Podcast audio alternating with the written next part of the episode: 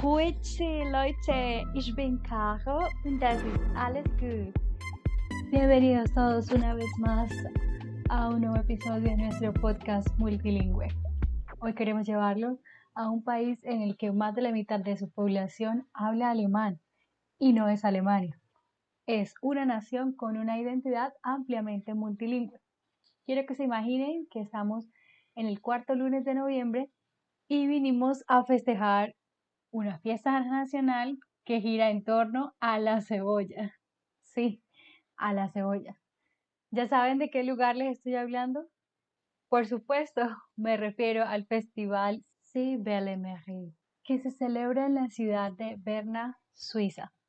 En la medida que vamos caminando por las calles medievales del casco antiguo de la ciudad, nos acercamos a uno de los puestos de venta y alguien nos pregunta, Woher kommst du?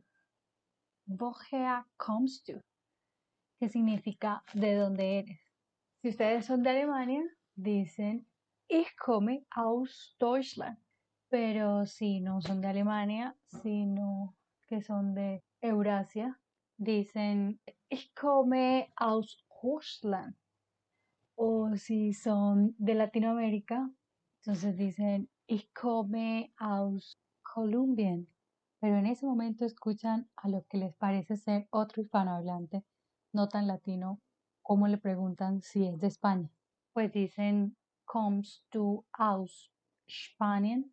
O si definitivamente ese día quisieron hacer amigos de todo el mundo porque ya conocieron a alguien de Alemania, de Rusia, de Colombia y de España, solo les resta saludar a Japón, Kenia y Australia así.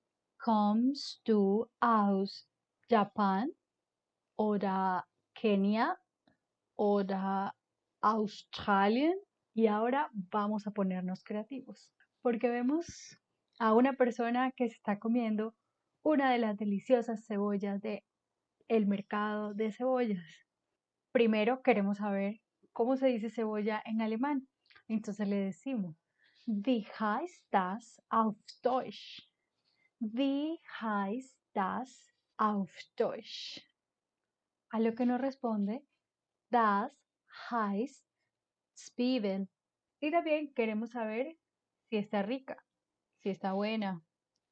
Decimos, ¿ist das gut? ¿Ist das gut? Nos responde que sí. Ya, das ist gut.